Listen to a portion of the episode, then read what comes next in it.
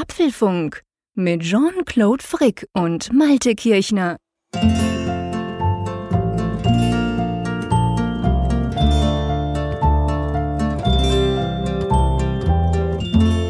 Fünf Jahre, lieber Malte. So lange gibt's unseren Apfelfunk zwar noch nicht, aber weißt du zufällig, was du heute vor fünf Jahren gemacht hast? Hm, das ist so eine Frage, die kann ich nie so richtig vernünftig beantworten. es ist natürlich schwierig, aber heute ist ja in dem Sinn kein normaler Tag, sondern heute vor fünf Jahren ist der Steve Jobs gestorben, werden wir natürlich auch im Apfelfunk besprechen. Und ähm, lustigerweise weiß ich ganz genau, wo ich dann war. Das habe ich sonst auch nicht. Und ich will jetzt irgendwie den, den Tod von Steve Jobs auch nicht mit irgendwelchen weltgeschichtlichen Ereignissen wie 9-11, wo wahrscheinlich alle wissen, wo sie waren, vergleichen. Aber trotzdem, in dem Fall weiß ich noch relativ genau, das war ein komischer Tag. Da ging irgendwie ganz viel schief bei mir. Und ähm, das hat angefangen mit dem Steve Jobs Tod und hat sich dann so durch den ganzen Tag gezogen. Drum kann ich mich noch dran erinnern. Mhm. Sonst alles klar bei dir an der Nordsee? Ja, bestens. Es ist kalt geworden, aber ansonsten. ja, das stimmt. Es ist auch bei uns extrem kalt geworden. Herzlich willkommen zum Apfelfunk Nummer 30 schon. Der Malte hat vorhin bei mir gesagt im Vorgespräch, hä, 30, kann das sein? Sind wir schon auf 30? Ich gebe das zurück, Malte. Sind wir wirklich schon auf Apfelfunk 30? ja, also wenn 30 jetzt das Alter wäre, dann, dann wäre das ja schon fast bedrückend. Aber äh, bei so einer Nummer, laufenden Nummer, da können wir gut mit leben und das ist echt schön, dass wir schon so weit sind auf der anderen Seite eben auch eine unglaubliche Resonanz erfahren. Also da denkt man ja eher an 300 äh, Folgen, die wir schon gemacht haben. Ja. Allerdings, da hast du absolut recht, Malte. Das ist wirklich, was Feedback anbelangt, seid ihr klasse. Es ist unglaublich nach wie vor.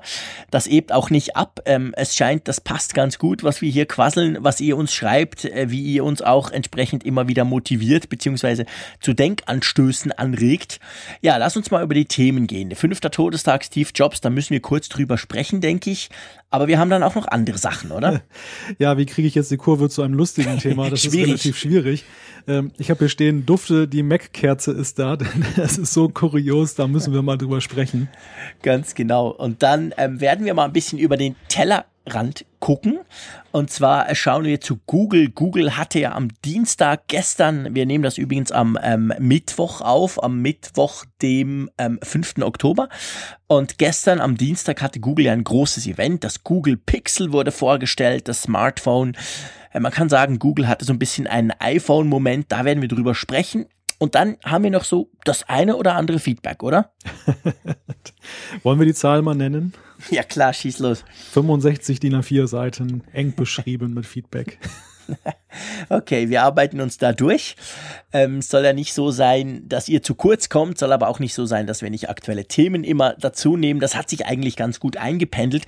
Und bevor wir thematisch loslegen, möchte ich mal ähm, eine neue Rubrik einführen, schon fast, wobei das tönt jetzt schon fast ein bisschen frech, nämlich die Rubrik unserer Spender. Ihr wisst ja vielleicht, wir haben vor ein paar Folgen das mal diskutiert. Wir haben dann einen Flatter-Button eingebaut und glaube, vorletzte Folge haben wir auch noch einen PayPal-Button bei uns auf apfelfunk.com eingebaut, um euch die Möglichkeit zu geben, wenn ihr das möchtet, uns zu spenden. Und Geld, Malte, man könnte auch da sagen, wir sind ziemlich überrascht, oder? Ziemlich ist noch untertrieben. Also ich bin sehr überrascht. Ich habe nicht mit so einer großen Resonanz äh, gerechnet. Also das ist wirklich großartig. Genau, also ihr habt da wirklich fleißig geflattert und ihr habt uns auch per PayPal gespendet. Also das freut uns unglaublich. Damit können wir natürlich unsere Kosten decken vom Hosting und so weiter. Das freut uns wirklich riesig und ich möchte jetzt mal so ein bisschen die paar Leute, die, ähm, die wir auch namentlich wissen, die über PayPal kamen. Bei Flatter ist das alles so ein bisschen anonymisiert. Daher gilt da einfach ganz generell dann der Dank an euch alle. Ähm, der Danny Wies aus Hongkong hat gespendet. Freut mich ganz besonders, weil er aus Hongkong ist. Er ist einer unserer, könnte man sagen, Überseehörer hört uns immer ganz regelmäßig, ähm, tut auch immer wieder ähm, auf apfelfunk.com kommentieren. Herzlichen Dank. Er gehört auch zu den schnellsten übrigens. Also die, die neue Folge, die ja meist gegen Mitternacht online ist, die ist kaum raus, dann ist gegen drei Uhr nachts dann schon meist der erste Kommentar mhm. auf der Apfelfunk. Ich weiß nicht, wie er das zeitlich macht. Er ist in Hongkong. Ich habe mir das nie überlegt, aber er hört wirklich mehr oder weniger sofort rein, wenn wir die online stellen. Genau. Da müsste ja dann schon früher morgen sein. Wahrscheinlich. Ja, danke auch an Christian Baumann an Michael Schwickert, Jörg Weckendorf, an Manfred Thalhauser, Markus Kronenwett und dann eben noch an alle, die geflattert haben, die wir nicht persönlich kennen. Also ganz, ganz herzlichen Dank. Das freut uns wirklich riesig. Wir machen den Apfelfunk natürlich gratis, aber wenn ihr uns spenden wollt, dürft ihr das gerne tun. Ganz herzlichen Dank. Ja, du, lass uns mal ähm, zum weniger komischen Thema. Man konnte das ja heute vereinzelt im Netz lesen. Heute ganz genau vor fünf Jahren ist der Steve Jobs ja gestorben. War ja witzigerweise, oder was heißt witzigerweise ist das falsche Wort, aber war ja eigentlich ein Tag bevor das iPhone 4S, glaube ich, war es damals dann vorgestellt wurde. Am Tag vorher ist der Steve Jobs gestorben. Ähm, wenn du so zurückdenkst, ich habe jetzt relativ viele, gerade so in den letzten ein, zwei Tagen, so, so eine Art Rück, äh, Rückblenden gelesen. Und bei allen war immer zu oberst die Frage, wo würde Apple stehen, wenn Steve Jobs jetzt eben nicht vor fünf Jahren gestorben wäre? Das ist natürlich eine völlig müßige Frage zu diskutieren, aber vielleicht, ich finde es dort trotzdem immer noch spannend, sich solche Gedanken zu machen. Was denkst du? Ähm, Apple hat sich ja massiv geöffnet, kann man ganz klar sagen. Der Tim Cook ist völlig anders, als der Steve Jobs das gewesen wäre. Aber wenn wir es vielleicht mal von der Produktseite angeben, meinst du, die Apple Watch hätte es unter Steve Jobs gegeben? Vermutlich nicht die erste Variante oder die erste. Nein, ich denke, ähm, es hat sich schon einiges geändert bei Apple. Du hast es gerade zu Recht angesprochen. Wir haben in der letzten Folge über Schnittstellen gesprochen. Das ist äh, eine softwareseitige Öffnung, die ich mir unter Steve Jobs auch nicht so unbedingt vorstellen konnte. Ähm, Hardware-seitig erleben wir eine Mehrgleisigkeit bei vielen Produkten. Auch da äh, war ja Steve Jobs puristischer, fokussierter auf einzelne Produkte, dem, dem Markttrend trotzend. Dennoch ist da eben auch sehr viel Spekulation dabei. Also gilt eigentlich der gleiche Maßstab noch für Apple wie vor fünf Jahren. Selbst unter Steve Jobs hat sich das ja extrem geändert über die Jahre. Und äh, auch da gab es viele Öffnungen, Korrekturen. Also ich finde das mit zunehmendem Maße, mit jedem Jahr, das vergeht, immer schwieriger. Die, die Frage, was hätte Steve Jobs gemacht?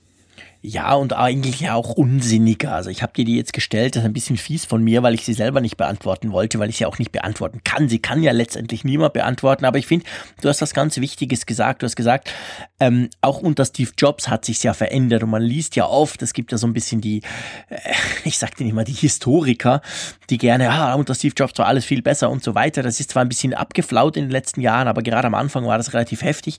Aber wenn man eben denkt, dass sich nichts geändert hätte, das wäre ja ganz schlimm. Also ich denke, Apple hätte sich auch mit Steve Jobs massiv geändert. Steve Jobs selber ist ja auch ab und zu auf eigene ähm, Entscheidungen zurückgekommen, hat sie dann wieder umgestoßen. So ja, war ja nicht alles immer sakrosankt, was er, was er gemacht oder gesagt hat.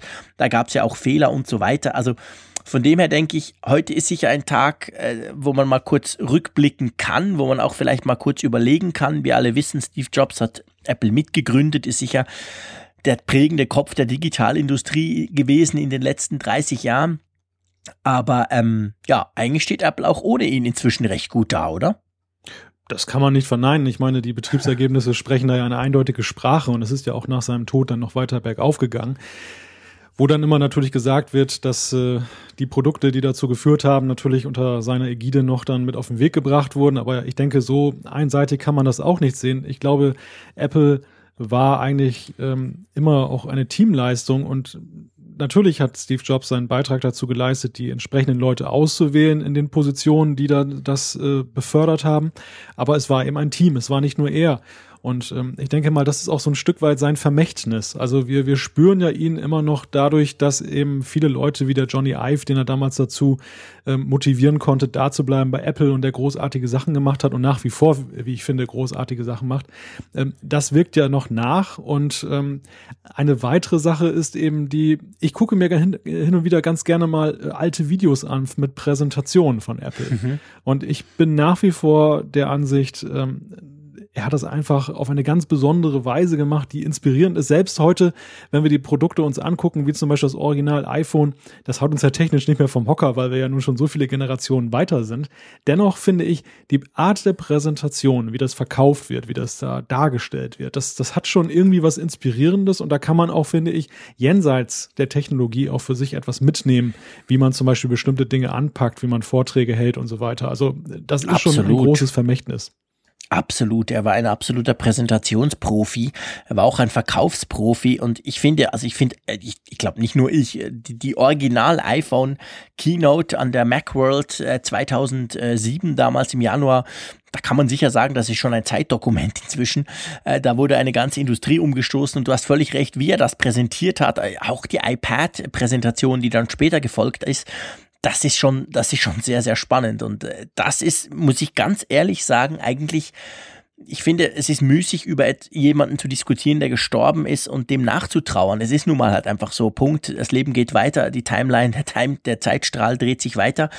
Aber der Punkt, das fällt mir eigentlich mehrmals, also das ist fast der einzige Punkt, der mir immer wieder auffällt bei Apple und dem ich so ein bisschen nachtraure, wenn ich da die, die aktuelle Crew sehe. Ähm, die machen das ganz professionell, die machen das ganz gut, die machen das wie alle anderen das machen, wie das Google auch gestern gemacht hat oder Samsung oder so. Aber so dieser Special Spirit, dieses, dieses, einfach dieses Spezielle von Steve Jobs, das fehlt halt schon. Also das ist fast so ein bisschen, ist ein bisschen böse, wenn ich das sage, aber der einzige Punkt, wo er mir eigentlich fehlt, weil präsentieren konnte er unglaublich gut das stimmt. Ja, und es, es wirkt manchmal bei Apple so, als wenn sie auf der einen Seite den alten Traditionen folgen wollen. Sie, sie wollen bestimmte Dinge nicht antasten und das auch zu Recht. Und auf der anderen Seite bemerke ich bei den letzten Keynotes und Präsentationen, dass es ja schon irgendwo den Drive gibt, eben auch mal was Neues auszuprobieren. Zum Beispiel aktuell bei der letzten Keynote Comedy am Anfang. Es gab diese, diese Produktvideos oder beziehungsweise diese, diese Videos mit den Punkten, die sich verbinden und, und sowas. Da, da ist ja relativ viel gemacht worden, was so bei Steve jetzt nicht unbedingt immer dabei war. Und ähm, dennoch habe ich immer noch so ein bisschen das Gefühl, Apple ist immer noch so ein bisschen in einer Findungsphase, was das Präsentieren mhm. angeht. Also wir haben ja auch hier schon durchaus festgestellt, dass manches auch ins Auge gegangen ist. Und ähm, mhm. es ist spannend zu beobachten, wo das mal enden wird oder wie das weitergehen wird. Ja, da hast du recht, das stimmt. Also das, das, ist so, das ist so ein Ausprobieren ich möchte das auch nicht schlecht lesen. Ich finde nach wie vor die Apple-Präsentation sehr spannend. Ich finde sie nach wie vor spannender als die äh, zum Beispiel von Google gestern. Krasser Unterschied oder Samsung, die, die, die oft mal gerne ein bisschen irgendwie schräg das Ganze so machen. Ähm, da, das funktioniert schon gut. Und witzigerweise übrigens, das mit dieser Com Comedy, dass die angefangen haben, es gab ja schon so einzelne Punkte letztes Jahr in den, in den Keynotes und dann dieses Mal beim iPhone wirklich diese große Comedy, wo, er, wo, wo der Tim Cook am Anfang im Auto singt und so. Witzigerweise hat ja Google gestern genau gleich angefangen. Da kam auch zuerst mal ein Videoclip, der eigentlich das Ganze so ein bisschen hochgenommen hat von so zwei Typen. Der eine weiß schon, wo es drum geht und dann und der andere hat keine Ahnung und sitzt da vor seinem Mac und sagt, ah, Google Keynote, wo geht's denn drum und so. Also das war das war interessant zum Gucken, war auch ganz witzig, aber das war natürlich schon, das war interessant, äh, das war eine 1 zu 1 Kopie der Comedy quasi, die Apple da normalerweise vorne dran macht oder eben mhm. jetzt in letzter Zeit macht. Also da inspiriert Apple offensichtlich auch in den Keynotes immer noch, auch wenn der, wenn der Master Keynote der Steve Jobs schon lange nicht mehr da ist. Aber komm, lass uns einen Punkt drunter machen. Ähm, der, der Schnitt ist hart, aber du hast vorhin angesprochen, wir haben auch mal ein lustiges Thema heute und das ist wirklich lustig. Das kann man sich gar nicht vorstellen. Ja, also beim Thema Apple kommt einem ja vieles unter, jetzt von irgendwelchen Leuten, die, die Parodien machen oder irgendwelche ähm, Zubehörprodukte herausbringen, wo man manchmal denkt, na, das ist ja jetzt ein sehr kurioser Was Kram. das? Ja. Und äh, das Ding, worüber wir jetzt sprechen wollen, das ist dermaßen kurios, dass ich gesagt habe, das müssen wir unbedingt in die Sendung nehmen. Das ist ja sowas von schräg.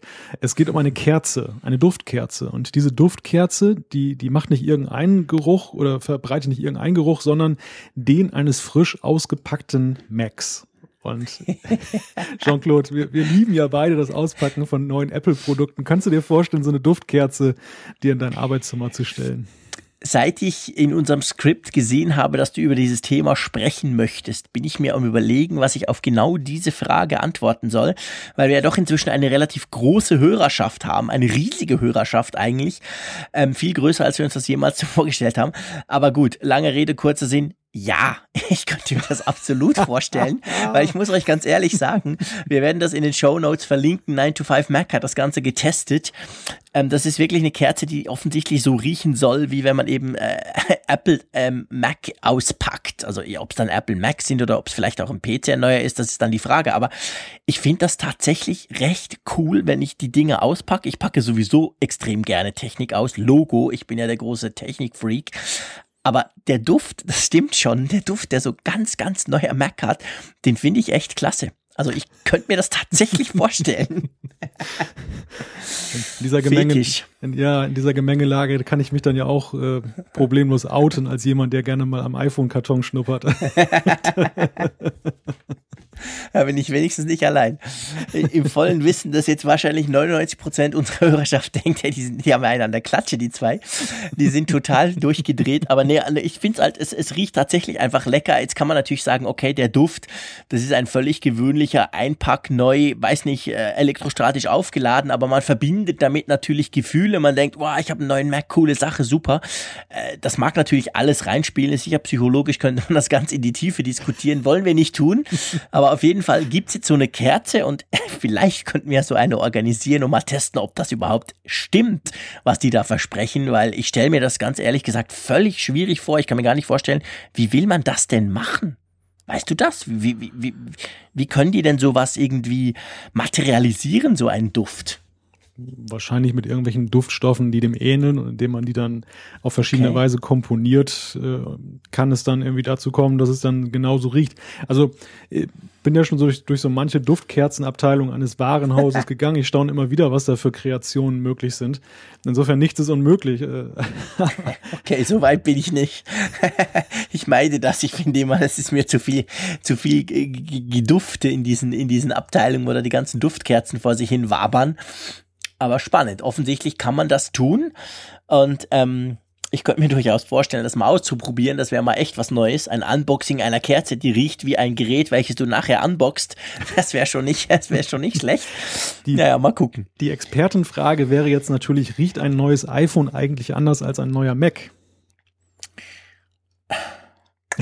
Ist ja noch, ich bin gerade am überlegen, ist ja noch nicht so lange her, dass ich mein neues iPhone ausgepackt habe. Ähm, also ich hätte jetzt so aus dem Bauch raus gesagt, nein. Mhm. Ich hätte jetzt effektiv gesagt, ich, ich habe das Gefühl, die ganzen Apple-Produkte riechen alle ungefähr ähnlich.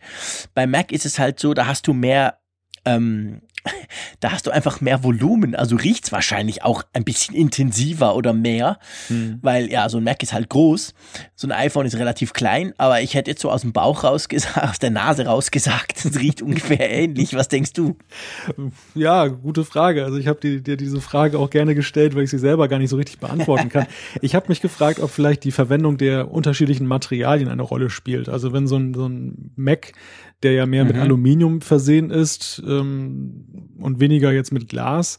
Ob der vielleicht deshalb anders riecht als so ein iPhone, was ja nun einen höheren Gebrauch an, an Glas hat und, und naja, mein, mein iMac 5K, der direkt vor mir steht, wo ich jetzt die Aufnahme mitmache, der hat relativ viel Glas drin. Ja, okay, also von dem her kannst du ein paar, kannst du ein paar ähm, iPhones damit bepflastern. Aber ja, vielleicht. Naja, wir wollen das jetzt nicht vertiefen. Wäre mal spannend. Man müsste sich mal, wenn man ganz viel Geld hätte, alle Macs kaufen und dann quasi testen mit, mit einer super Nase. Da wäre ich sicher nicht der Richtige. Ob denn so ein Mac Pro zum Beispiel, ob der schon ein bisschen alt riecht oder so. So, naja, wir, wir, wir, wir interpretieren da ziemlich ja. viel rein gerade. Ja, wer weiß, vielleicht haben wir ja auch unter unseren vielen Hörern und Hörern einen Experten oder eine Expertin für, ja, weiß nicht, Geruchschemie oder so, ähm, dass wir dieses Rätsel vielleicht auflösen können. Also ich gebe die Frage durchaus mal weiter. genau. Genau, meldet euch. Hinweise sind äh, sehr gerne erbeten. genau. So, lass uns mal ähm, weg vom Comedy-Part quasi zu, zu, zu harten Facts und Figures. Gestern Google, ich weiß nicht, hast du dir das angeschaut? Äh, ich habe mir, ja, ich habe mir die Zusammenfassung dieser Keynote angesehen. Es gibt ja immer kurz danach dann schon so Zusammenschnitte, das Wichtigste in zwölf Minuten. Genau. Und ähm, ich wollte erstmal die ganze Keynote anschauen, habe dann aber doch aus Zeitmangel darauf verzichtet, habe mir einige Artikel durchgelesen und um so ein bisschen so einen plastischen Eindruck da von der Stimmung zu bekommen, und das war dennoch ganz interessant, habe ich mir dann eben diesen Zusammenschnitt angesehen und mhm. dachte dann auch, naja, eigentlich bin ich auch ganz froh, dass ich das jetzt nicht komplett gesehen habe. ja, ich habe mir das angeschaut in voller Länge, habe aber dazu Abend gegessen, muss ich fairerweise sagen sagen, mache ich bei einer Apple Keynote nie. Da sitze ich immer oben am Mac und bin am Bloggen und am Schreiben und abends, aber das mal dachte ich, ja, okay, ich muss zwar ein paar, ich, ich darf ein paar Radiobeiträge machen rund um das Thema, kein Thema, darum gucke ich's, aber ich kann dazu auch problemlos noch Abendessen. Ähm, ja, ähm, Apple, äh, sorry, Google. Google hat ähm, einige Dinge vorgestellt, aber ich denke, wir werden uns jetzt hier im Apfelfunk mal auf das Smartphone oder auf die Smartphones konzentrieren, nämlich die Pixel. Google Pixel Smartphones und Google Pixel XL nennen sich die beiden Dinge. 5,2 und 5,5 Zoll groß sind sie. Also ein bisschen größer als iPhone, das kleine und dann mit dem 5,5 Zoll ungefähr so wie das iPhone Plus. Modell. Ja, ähm, Google hatte, kann man eigentlich sagen, so ein bisschen seinen iPhone-Moment gestern. Das haben sie auch immer wieder gesagt, so, hey, das kommt jetzt wirklich von Google, wir machen jetzt Hardware und Software aus der gleichen Schmiede und, und, und. Das kam gefühlte 2000 Mal, das war so ein, ein großes Ding. Sie haben auch gesagt, es wird mehr Hardware kommen in Zukunft, sie wollen mehr selber machen. Ähm, also da kann man sagen, okay, das gibt ja andere Firmen, auch die da, diese Obstfirma, die macht das ja schon recht erfolgreich seit vielen Jahren oder Jahrzehnten. Das macht schon Sinn, wenn alles aus einem Haus kommt. Und da sind jetzt eben diese Pixel-Smartphones rausgefallen. Und bevor ich jetzt hier komplett rante, ähm, gebe ich dann dir das Wort, weil ganz ehrlich gesagt, ich war relativ enttäuscht. Hm. Ich fand das Ganze ziemlich... Mh, mm, Miese Nummer ist vielleicht ein bisschen böse gesagt, die Dinger sind toll, aber es ist irgendwie auch typisch Google und ich habe mich am Abend dann tatsächlich ziemlich genervt drüber, als nämlich dann spätestens als die Pressemitteilung kam bei mir in der Inbox, dachte ich, das ist wieder typisch Google. Aber bevor ich das alles in, in epischer Breite auswalze, äh, was, was hältst du davon? Was hältst du von diesem Ding? Da hast du mir jetzt schön den schwarzen Peter zugeschoben, Jean-Claude. Ja. du hast recht, also ich habe mir die, die Produktwebsite mal angesehen und dachte, hm, wenn man jetzt Apple drüber schreiben würde, würde auch passen irgendwie. Also sie haben es ja so viel nachempfunden, nicht jetzt nur beim Gerät und bei dessen Features, auch bei der Präsentation fühlt man sich ja unweigerlich an die Apple-Website erinnert. Und das ist wirklich eine kuriose Geschichte, dass, dass Google jetzt, nachdem sie ja lange Zeit eben auch viele eigene Akzente gesetzt haben und immer wieder versucht haben, sich zu emanzipieren von, von dem, was das iPhone vorgibt, an, an ja, Hype. Ähm, Sie haben ja auch einige Dinge ge gemacht, wo man ja auch sagen kann, da hat Apple sich umgekehrt inspirieren lassen, da, das Natürlich. hat Apple übernommen. Aber Jede das, Menge. aber das Gerät jetzt, also mein Eindruck ist, mal mit Ausnahme dieses Fingerabdrucksensors auf der Rückseite, aber das ist schon ziemlich stark abgekupfert beim iPhone, oder was denkst du? Ja, massiv. Das sieht aus wie ein iPhone, das fühlt sich an wie ein iPhone. Es hat eine andere Software drauf. Okay, Android 7.1, das ist der eigentliche Start dieses Gerätes. Coole Sache mit dem Google Assistant, der viel weiter geht als die Sprachsteuerung bisher, die man unter Android kannte. Die geht auch weiter als Siri, ganz klar, mit der, mit der Google Cloud. Das ist so eine Art Cloud-Phone auch. Also je mehr halt Google über dich weiß, desto besser ist dann dieser Assistent. Grundsätzlich alles eine coole Sache, finde ich. Aber es gibt zwei Dinge, wo ich einfach sagen muss, das ist mal wieder typisch Google. Google ist einfach eine Softwarefirma. Die sind sich einfach immer noch gewöhnt. Du kannst eine neue Suche ausrollen für irgendwie drei Milliarden Benutzerklick und dann ist das online. Äh, bei Hardware sieht das anders aus. Punkt eins, sie verkaufen es im Moment in fünf Ländern. Schweiz ist nicht drunter, okay ähm, kann man machen, hat halt nichts damit zu tun, wenn du quasi die ganze Keynote quasi so sagst, hey, wir sind jetzt auch, jetzt, jetzt, jetzt ist unser iPhone-Moment, die blasen wir jetzt weg, dann verkaufst du das Ding in fünf Ländern. Hm, schwierig. Zweiter Punkt, die Dinger sind unglaublich teuer. Ich meine, es ist ja schön, haben sie sich bei allem von Apple inspirieren lassen oder bei vielem. Sie gehen natürlich bei vielen Dingen auch weiter als Apple, klar. Aber sie haben sich in den Preisen brutal von Apple ähm, inspirieren lassen. Die Dinger sind mindestens so teuer wie ein iPhone. Und wir alle wissen, die teuersten Smartphones, die du kaufen kannst, sind halt nun mal die iPhones. Das war schon immer so. Ähm, weil das Pixel-Ding, das fängt irgendwie bei 800 Euro an und hört bei 1100 Euro auf für das große Modell. Und das ist schon eine ganz, ganz heftige Hausnummer, weil im Android-Bereich, und das darf man nicht vergessen, ich meine, wir, wir Apple-Menschen, wir haben ja keine Wahl. Wenn wir ein iPhone wollen, pff, ja, ich kann ein iPhone SE kaufen als günstigstes, aber damit hat sich's dann. Also wenn ich ein aktuelles neues iPhone will, zahle ich halt so viel, wie es kostet. Zähne knirschen, aber ich, ich muss das tun. Und bei, bei, bei Android ist es ja krass, da kriege ich ja für 300 Euro kriege ich ein Huawei ähm, 8 im Moment. Ähm, das ist unglaublich gut. Das ist super. Äh, das, ist, äh, äh, das, ist, das ist ganz ein tolles Gerät. Da gibt's diverseste Geräte für, für, für halb so viel, für ein Drittel des Preises, die sind eigentlich auch super gut. Und das ist schon heftig, wenn jetzt Google hingeht und sagt, hey, wir machen es selber. Ähm, und dann ist es auch noch so schweineteuer und dann kriegen sie es nicht in die Länder. Und dann ist es in den USA quasi mit Verizon, so wie früher beim ersten iPhone mit AT&T, das kriegst du nur über Verizon. Und in Deutschland kriegst du es nur über die Deutsche Telekom. Und das ist schon, das erinnert mich so ein bisschen an die späten 90er Jahre. Haben viele Hersteller früher gemacht, aber hey, wir haben 2016, das ist totaler Quatsch. Ja, ich meine, Apple hat es ja auch nachempfunden oder äh, man hat Apple damit nachempfunden, weil das war ja, ja, eigentlich diese Grundkonstellation mit dem iPhone in Deutschland, wo man auch erst nur über die Telekom gegangen ist und später hat man sich ja weiteren äh, Carriern dann geöffnet. Die, die Frage, die, sie, die sich damit stellt, ist ja eigentlich die, Gibt es einen Markenkult um Google? Ist das reproduzierbar, was um Apple sich da bewegt? Und das ist ja eigentlich das Spannende. Also die, die, der technologische Standpunkt ist ja eigentlich der, du sagst es ja vollkommen zu Recht, die, die Hardware ist zwar spitze, aber es gibt eben auch andere gute Hersteller für Android-Phones. Das ist jetzt nicht äh, mega herausragend. Und äh, ist alleine der Name Google jetzt ein Grund, dass ich ein paar hundert Euro mehr auf den Tisch lege? Ich glaube nicht. dass das, das funktioniert nicht. Und eigentlich wenn man Strategieberater wäre für, für Google, dann, dann wäre ja eigentlich der Ansatz, wegkommen von dieser Fragmentierung, wegkommen von diesem, jeder macht seinen eigenen Aufsatz für, für Android, Android wird nicht vernünftig aktualisiert bei den Herstellern. Das heißt, eigentlich müsste Google ja jetzt mal vorangehen und sagen, komm, äh, wir wollen das alle auch so homogen haben, damit wir unseren Marktanteil erhöhen, damit wir das, das aktuelle Android auch stärker zumindest mal im Markt verbreiten. Und dann müsste man die Hardware gerade günstig machen als Softwarefirma und nicht jetzt besonders teuer. Ja, da hast du natürlich recht. Gleichzeitig ist natürlich genau das das Problem, dass sie dann eigentlich ihren besten Partnern ähm, brutal reingrätschen, die das eben nicht auf die Reihe kriegen. Äh, das ist ja das Problem, dass, da kann ja Google nichts für. Google haut einmal pro Monat ein Security-Update raus und jetzt in Zukunft dann auch noch so eine Art Service-Packs.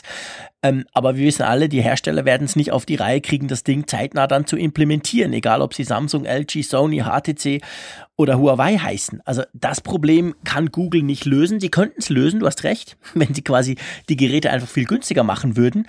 Aber damit würden sie natürlich ihre Partner ähm, einfach hintergehen, sage ich mal. Das ist dann halt das Problem, weil wir dürfen nicht vergessen, Google gibt zwar Android gratis ab an alle, das ist ja Open Source, aber gleichzeitig kriegt natürlich Google unglaublich viele Daten durch Android. Und ich behaupte mal, dieser Knowledge Graph, der war gestern ein großes Thema, also quasi die, die geballte Google-Intelligenz. Sie haben davon gesprochen, dass 70 Milliarden äh, Inhalte dort drin sind. Also der kennt 70 Milliarden irgendwas, Wörter, ähm, der weiß, der weiß, der weiß, was das Matterhorn ist mhm. und so weiter. Also dieser Knowledge Graph, der speist sich ja nicht nur durch die Google-Suche, sondern auch sehr stark durch Android-Geräte. Also ja. für, für Google ist Android sehr, sehr wichtig.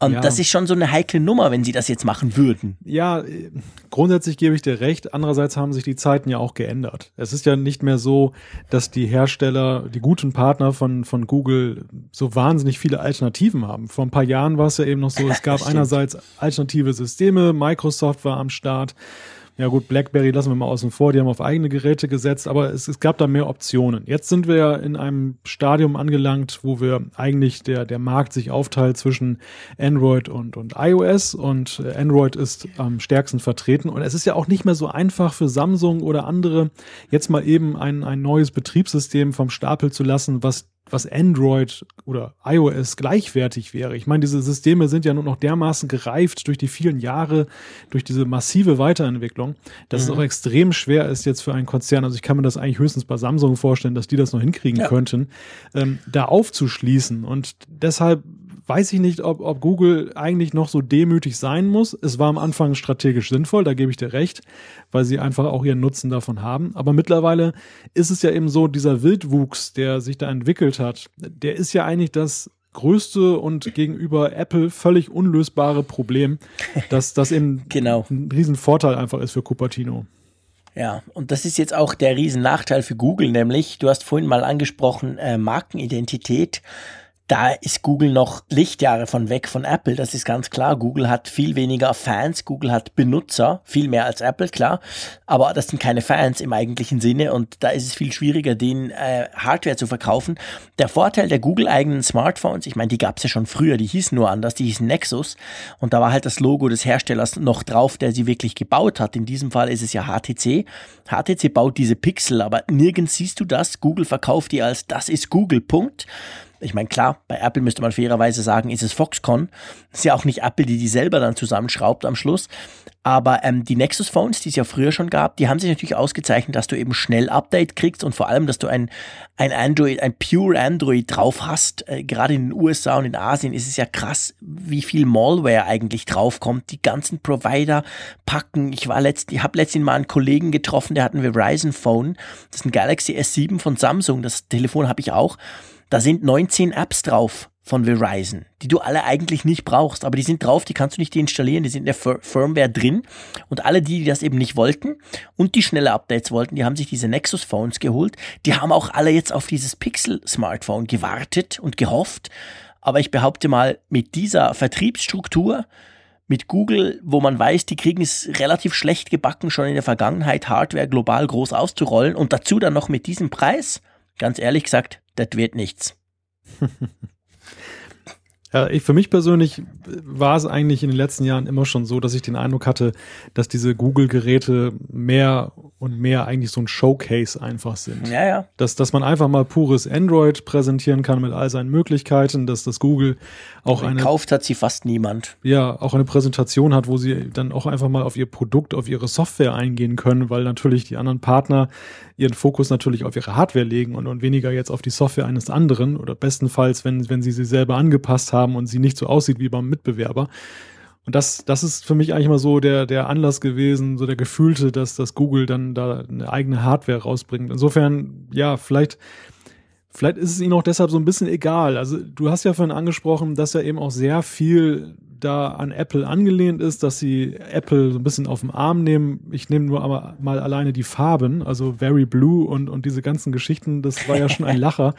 ja. Ist aber ja eigentlich für sag ich mal, eine, eine seriöse Vermarktung von so einem Gerät ja nicht gerade hilfreich, oder? Ja, das stimmt. Ich meine, das finde ich ja dann wieder cool bei Google, dass sie sowas machen, Very Blue und, und, und, und, und, und Clear, also echt Silber und also, dass sie einfach Namen so nach dem Motto, hey, ihr mit euren komischen Namen, unseres ist einfach blau, aber es ist eben richtig blau. Also das ist schon, es gab ja einige so, ähm, es gab so einige ähm, quasi Seitenhiebe gegen Apple, auch im, im offiziellen Pixel-Werbespot, der vor allem in den USA jetzt dann läuft. Da ist irgendwann mal die Rede davon, hey, es hat einen Kopfhöreranschluss da hörst du einen Husten noch und dann geht's wieder weiter. Also das sind natürlich so kleine Dinge, das finde ich eigentlich grundsätzlich ja okay und auch cool. Aber ähm, ich gebe dir recht, also, also Google, Google fährt da eine komische Linie. Man, man fragt, ich frage mich echt, wie es dann weitergeht, ob, ob sie irgendwann den Preis senken, da müssten sie eingestehen, äh, hat nicht geklappt, oder ob sie es einfach dabei belassen, im vollen Wissen, dass sie damit niemals auf sehr große Stückzahlen kommen werden. Aber ja, sie haben es probiert. Gut, du, ich würde vorschlagen, ähm, lassen wir das doch sein. Wir sind ja nach wie vor ein Apfelfunk. Aber trotzdem finde ich es wichtig, dass man ab und zu mal über den Tellerrand guckt, was wir beide ja sowieso immer machen. Auch wir sind meistens mit mehreren Geräten unterwegs. Und jetzt nach diesem direkten Angriff quasi aufs iPhone ähm, durch Google, würde ich sagen, haben wir das abgefrühstückt. Aber ich glaube, man kann es zusammenfassen, wir sind nicht sehr begeistert. Nee, sind wir nicht. Soll ich eigentlich noch was zum iPhone 7 sagen? Ja, ich bitte dich. ich Hat sich jetzt auch ein iPhone 7 an die Nordsee zu dir verkrümelt inzwischen? Ja, leider noch nicht äh, für einen größeren Test, aber meine liebe Kollegin Julia, die hat sich ein iPhone 7 gekauft und äh, ich durfte das mal ausprobieren. Und äh, besonderer Fokus lag dabei auf dem Home-Button. Du hast es ja mal angesprochen, dass man ja beim Home-Button jetzt die Intensität des äh, Erlebnisses sozusagen einstellen kann. Das ist ja jetzt nicht mehr ein klassischer Button, sondern das ist jetzt ähm, da ist noch Fake. Genau, das wird simuliert. Und soll ich dir mal sagen, was mein Eindruck war, wie sich das anfühlt? Schieß los ähm, wie so ein Klicker. Es gibt doch diese Spielzeuge, so als Frosch, sowas, die man so zusammenklicken kann. Und, diese Alu-Dinger. Ja, genau, richtig. Gibt es die immer noch? Oh, gute Frage. Das habe ich mir auch schon die Frage habe ich mir auch schon gestellt. Kann ich so gar nicht beantworten. Ähm, auf jeden Fall ist es so dieses haptische Erlebnis. Also besonders, mhm. wenn man noch so ein bisschen das, das iPhone jetzt so zwischen die Finger nimmt, auch so die Rückseite, dann hat man wirklich so diesen Eindruck, man hat so einen Klicker in der Hand. Das ist ganz witzig. Das ist sehr witzig. Das ist vor allem, wäre mir niemals in den Sinn gekommen, aber es hat was. Du hast recht. Dieses, je nach, also vor allem in der Stufe 3, äh, hat so ein bisschen was. Dieses schnelle, kurze Zack, die da, die, dieses ganz kurze Vibrieren. Das stimmt. Das ist, aber wie, wie fandest du es? Fandest du es extrem strange?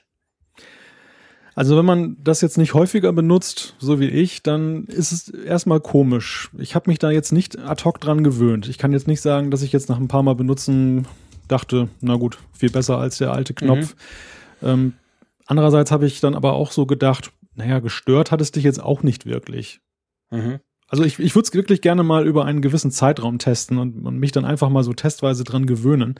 Es ist immer interessant, diesen, diesen Ersteindruck einfach mal festzuhalten dass man einfach mal sagt, ja, oder sich das aufschreibt. So hat man es mhm. beim ersten Mal empfunden. Aber, ähm, und da bist du ja viel weiter als ich, ähm, die, die Frage, wie empfindet man es eigentlich nach einiger Zeit? Merkt man überhaupt noch einen Unterschied, beziehungsweise nimmt man es überhaupt noch wahr, dass da was anders ist? Ja, das verschwimmt tatsächlich ganz schnell. Das ist tatsächlich wahr. Also bei mir ist es jetzt, es sind jetzt dann drei Wochen äh, am Donnerstag, wo ich das iPhone hab. Äh, und ich, bei mir war es auch so. Am Anfang dachte ich, äh, was ist denn das?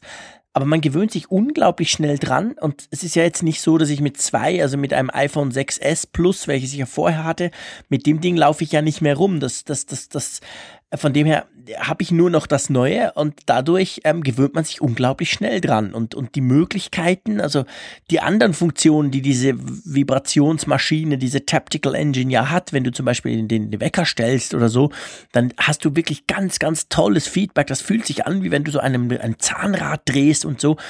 Da bin ich dann richtig begeistert, wenn ich das spüre. Das finde ich ganz toll gelöst. Und dadurch ähm, bin ich dann plötzlich diesem ganzen System sehr positiv eingestellt, obwohl der Knopf, ich glaube, das kann man wirklich sagen, das, das muss man auch nicht wegdiskutieren, fühlt sich A völlig anders an und fühlt sich auch nicht so an wie ein Knopf, den du drückst. Es ist einfach anders, aber man gewöhnt sich super schnell dran. Also ich habe tatsächlich gar kein Problem mehr damit, obwohl ich, ich sage das ehrlich und ich glaube, ich habe das auch schon vorher gesagt hier im Apfelfunk, das war mein größter, mein, meine größte Angst vom neuen iPhone. Ich dachte, damit komme ich nicht klar aber ich habe mich super schnell dran gewöhnt. Hm. Ja, ich, ich nehme es halt total anders wahr als jetzt beim, beim MacBook mit diesem Force Touch, wo, wo, wo ich wirklich den Eindruck hatte, so bei dem Testgerät, was ich mehrere Wochen testen durfte, ähm, dass es sich so anfühlt wie so ein klassisches Trackpad. Ich habe mich da wirklich dran mhm. gewöhnt. Ich hatte nicht jetzt diesen, dieses Fremdkörpergefühl, aber das haben wir ja auch schon mal besprochen, dass das sehr unterschiedlich ausgeprägt ist. Und hier bei dem iPhone spüre ich schon einen Unterschied. Also es, das ist mhm. jetzt nicht das klassische Feeling, was ich vorher hatte. Und ja, das fand ich jetzt schon ganz interessant. Deshalb war das ein sehr interessantes Erlebnis und ähm, ich freue mich, dass ich zumindest ein kleines bisschen schon mal mit, mit den neuen iPhone-Generationen sozusagen in Berührung gekommen bin. Mhm. Ja, das ist cool. Also auch in diesem Fall Apple, hey, jetzt schickt dem endlich mal ein iPhone, damit er das auch lang und breit und in aller epischer Möglichkeit ähm, dann testen kann. Das finde ich immer nach wie vor unmöglich, dass das zu dir noch nicht gekommen ist, aber es besteht ja nach wie vor noch Hoffnung. Also ich hoffe, dass du bald ein iPhone 7 dann kriegst, dass du dann auch entsprechend ausprobieren kannst. Und ich, ich bin fast sicher, dass du dann auch nach kurzer Zeit sagen wirst, ja, es ist zwar anders, aber ich habe mich völlig dran gewöhnt. Fortsetzung folgt. genau.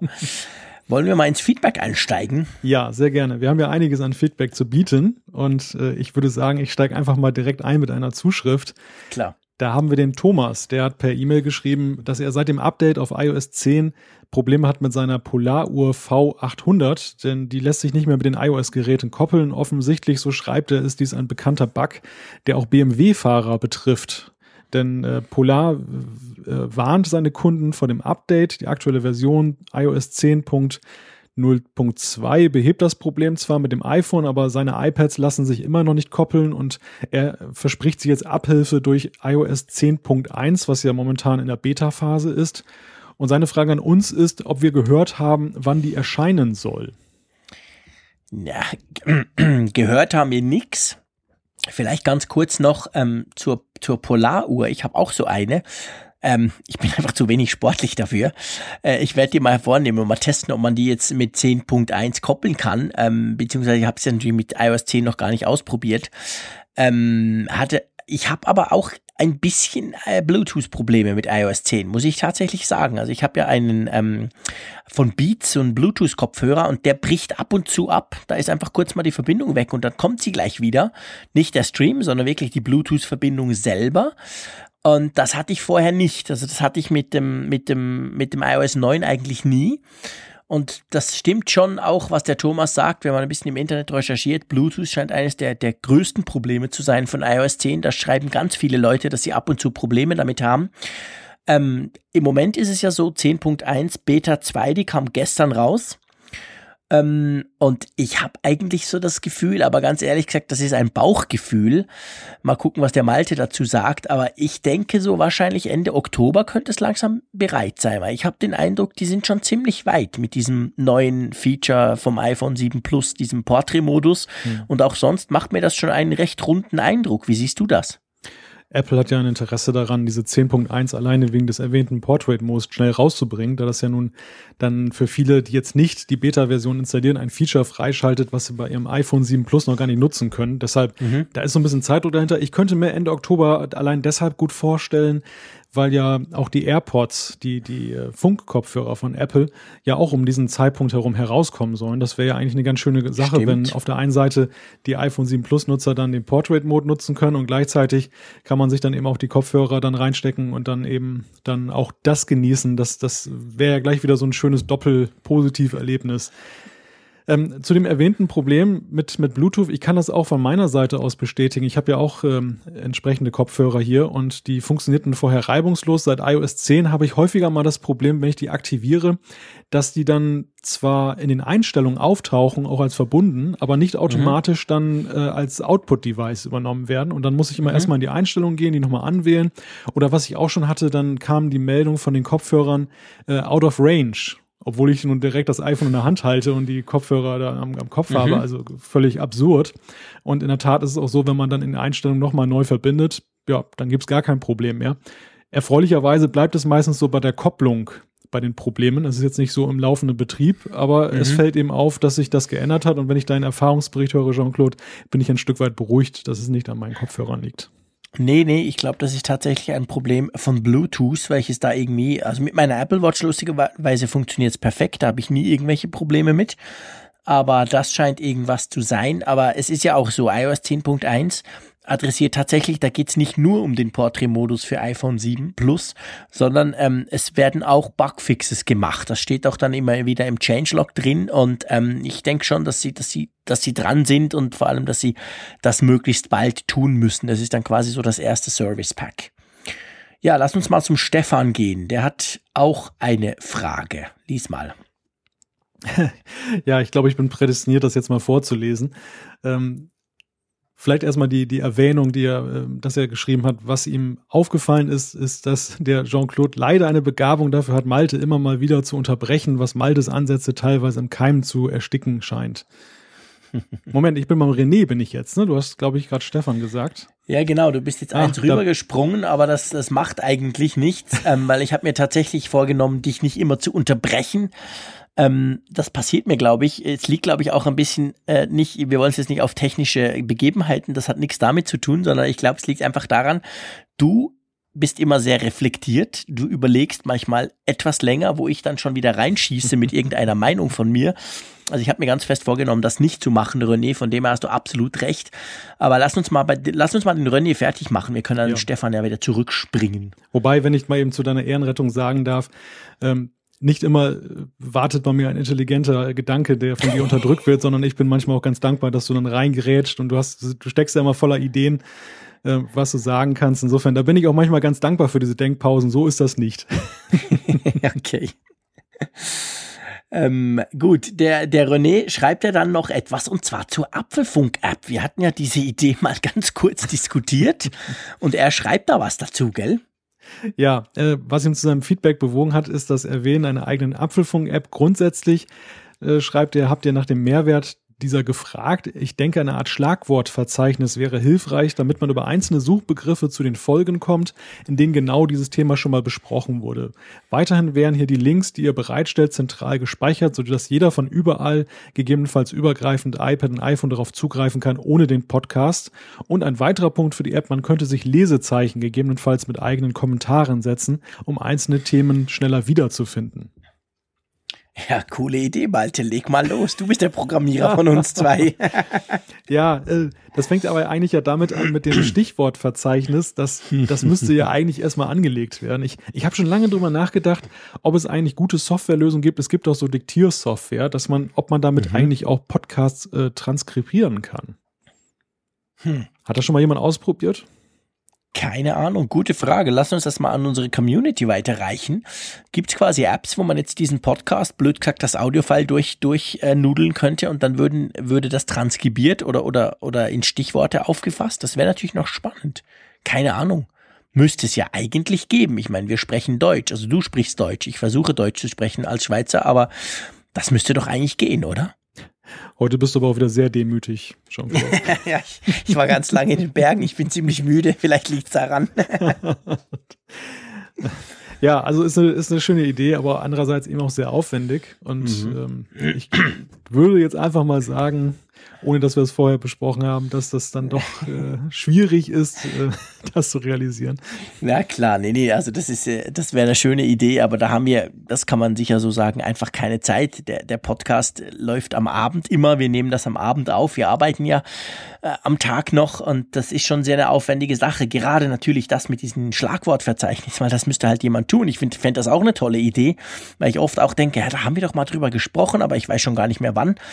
Aber äh, ich glaube, das ähm, hm, dürfte wahrscheinlich nichts werden, außer jemand findet, dass seine tolle ähm, Seminararbeit oder eine Masterarbeit, die er gerne für uns machen würde. Dann dürft ihr uns gerne, euch gerne bei uns melden. Aber auf jeden Fall die Idee, René, finde ich cool. Ich spring mal noch zurück zum Stefan, okay? Ja, Den klar, haben wir nämlich gerne. übersprungen.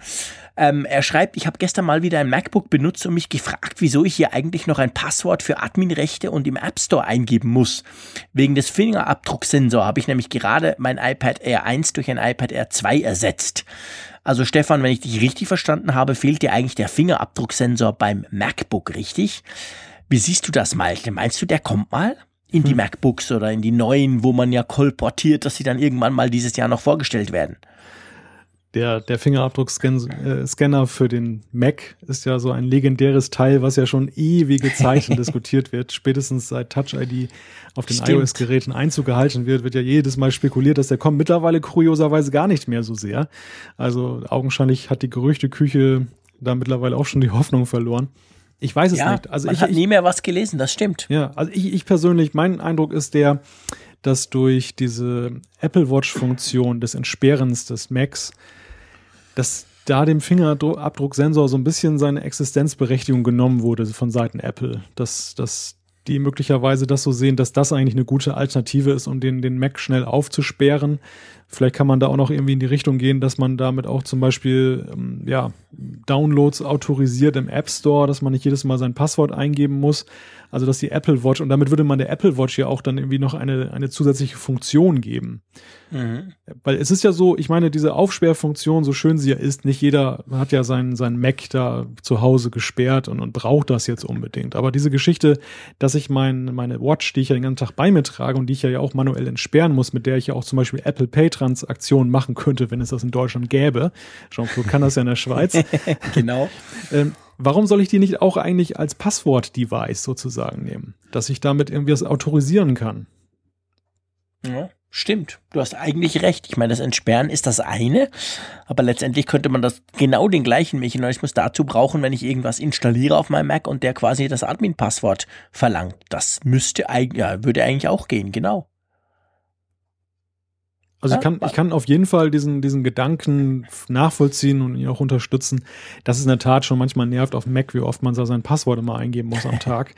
Insofern, dass da eine elegantere Lösung schön wäre, das, das kann ich nur unterstreichen. Ja, stimmt. Finde ich auch. Danke für dieses Feedback, Stefan. Ähm, mach doch mal weiter beim Michael, lieber Malte. Ja, der Michael, der hat uns eine sehr lange Zuschrift äh, zukommen lassen. Und es geht um das Thema, was wir in der letzten Folge, glaube ich, hatten, äh, der Mac Pro. Wir hatten uns ja darüber ausgelassen, möchte ich jetzt schon fast sagen, dass der Mac Pro so schleichend aktualisiert wird, tausend Tage ohne irgendein Update, alte Prozessoren, da passiert irgendwie nichts und wir haben ja darüber spekuliert, ob das möglicherweise äh, ja ein Desinteresse von Apple ist, überhaupt diese Pro-Linie fortzuführen. Und Michael argumentiert nun, dass die schleppende Produktpflege in Anführungszeichen äh, schlichtweg die Ursache hat, dass Pro-Nutzer sehr konservativ äh, sind und langfristig planen. Er selber habe es schon oft erlebt, dass die genannten Pro-Nutzer ähm, sagen, dass sie die Hardware sieben bis zehn Jahre nutzen und teilweise sogar noch länger wo dann halt dieses alte IT-Motto äh, Never Change a Running System dann gilt. Also er hat das dann auch aufgeführt, dann Arztpraxen zum Beispiel, ähm, die dann eben dann auf Macs äh, aus dem aus früheren Jahren setzen. Die Software ändert sich auch nicht großartig und ja, man will halt nicht in so ein funktionierendes System da hinein vorwerken, weil das eben wiederum Risiken birgt und gleichermaßen natürlich auch die Investitionen dann abgeschrieben werden. Und äh, aus dem Grunde äh, ist er der Ansicht, für Apple würde es gar nichts bringen, in einen Modus der Hyperventilation und Hysterie zu verfallen und den Mac Pro jedes Jahr zu updaten. Jean-Claude. Ja, spannend. Das ist natürlich, ist tatsächlich, ähm, das hat was. Also ähm, der Michael hat grundsätzlich recht. Profi, Profis arbeiten oft mit spezieller Software, ähm, die dann wirklich sehr lange eingesetzt wird. Von dem her ist die Lebenszeit dort bei gewissen Geräten sicher länger. Auf der anderen Seite denke ich, ist es natürlich so, dass gerade der Mac Pro ist ja jetzt nicht unbedingt ähm, für Bürosoftware oder für irgendwelche speziellen äh, eine Arztpraxis oder irgendetwas geeignet, sondern doch auch eher halt für, für High-Performance-Anwendungen. Und ich weiß dort, gerade im Grafikbereich, im Videobereich, da ist es dann halt so, also ich kenne, ich kenne Leute, die bei Fernsehsendern arbeiten und die sagen halt, hey, Mist, jetzt kommt 4K, jetzt ist das das nächste große Ding ähm, wenn ich da was mache, wenn ich da einen Tra Trailer rendere oder so, dann dauert das eine Dreiviertelstunde. Und wenn ein neuer Mac kommt und das dauert nur noch eine halbe Stunde und er weiß genau, er macht das zehnmal pro Woche, dann ist der neue Mac gekauft. Punkt. Also die haben gleichzeitig auch ein unglaubliches Bedürfnis, immer das schnellste, schnellste, schnellste, schnellste Ding zu haben die tauschen teilweise relativ schnell auf, weil sie einfach rechnen und sagen, hey, unsere Mitarbeiter warten so und so lange, das, das dauert so und so viel, so viel Zeit und da haben sie unter Umständen sehr schnell neue Hardware gekauft, weil sich das einfach rechnet, wenn es schneller wird. Und der Mac Pro wurde ja nun mal halt leider nicht schneller in den letzten tausend Tagen. Der blieb mehr oder weniger stehen. Und ich denke, das ist für die Klientel schon auch ein Problem. Und ich denke eben, der Mac Pro ist schon auch vor allem auf diese Klientel ausgerichtet. Oder wie siehst du das, Malte? Ich glaube, das ist, ja, also ich, ich gebe dir einerseits recht. Ich denke, diese High-End-Klientel spielt natürlich eine übergeordnete Rolle. Auf der anderen Seite ist es eben auch so, so, so einleuchtend ich die Argumentation finde, ich frage mich natürlich schon, wenn jemand jetzt nach über drei Jahren einsteigt und eine Hardware kauft, die nun schon einige Jahre auf dem Buckel hat und das Ganze kostet aber immer noch so viel wie an Tag eins der Veröffentlichung. ähm, kann ich da diesen Maßstab anlegen, dass ich sage, naja, ist ja langfristig oder habe ich da nicht eigentlich ein schlechtes Geschäft gemacht, wenn ich alte Hardware zum teuren Preis kaufe? Das, das ist ja eigentlich die, die Frage. Also ich kann es nachvollziehen, das Argument, dass ähm, diejenigen, die an Tag eins vor drei Jahren gekauft haben, nicht jetzt unbedingt schon wieder einen neuen kaufen, sondern meinetwegen noch drei Jahre warten können.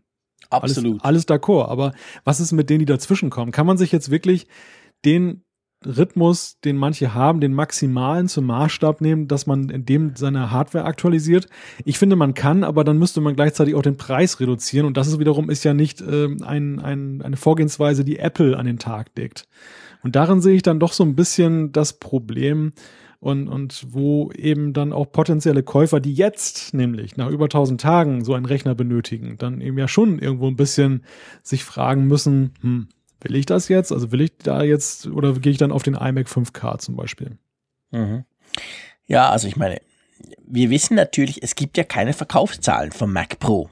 Es gibt ja Mac-Zahlen, aber da ist alles drin. Da ist auch ein MacBook Air drin, welches sie unglaublich gut verkauft. Da sind iMacs drin, da ist alles frisch zusammengewürfelt. Wir haben keine Ahnung, wie viel ähm, Mac Pros Apple wirklich noch verkauft. Und ich denke eher, es dürften weniger sein. Genau aus den Gründen, die du jetzt gerade geschildert hast weil ich hätte also echt ein Problem vor mir selber, selbst wenn ich die Kohle hätte, zu rechtfertigen, jetzt ein Mac Pro zu kaufen für 5.000, 6.000 Euro mit Multicore und so weiter, aber im Wissen, dass das Ding eigentlich uralt ist. Würde ich niemals tun, ehrlich gesagt. Ja, zumal ja eben auch die PC-Welt dann ja auch da an der Stelle schon weitergegangen ist. Ne? Es ist ja nicht jetzt so, wenn, wenn der jetzt konkurrenzlos wäre. Genau. Das ist er nicht. Also das ist er im Mac-Bereich so halb, wobei man auch da sagen muss, dass der 5K iMac inzwischen mehrmals aktualisiert wurde. Zweimal, um genau zu sein. Und der ist inzwischen auch äh, extrem schnell. Klar, nicht unbedingt, wenn du wirklich einen 8 oder einen 12-Core willst. Da gibt's tatsächlich nichts anderes im Moment im Mac-Bereich.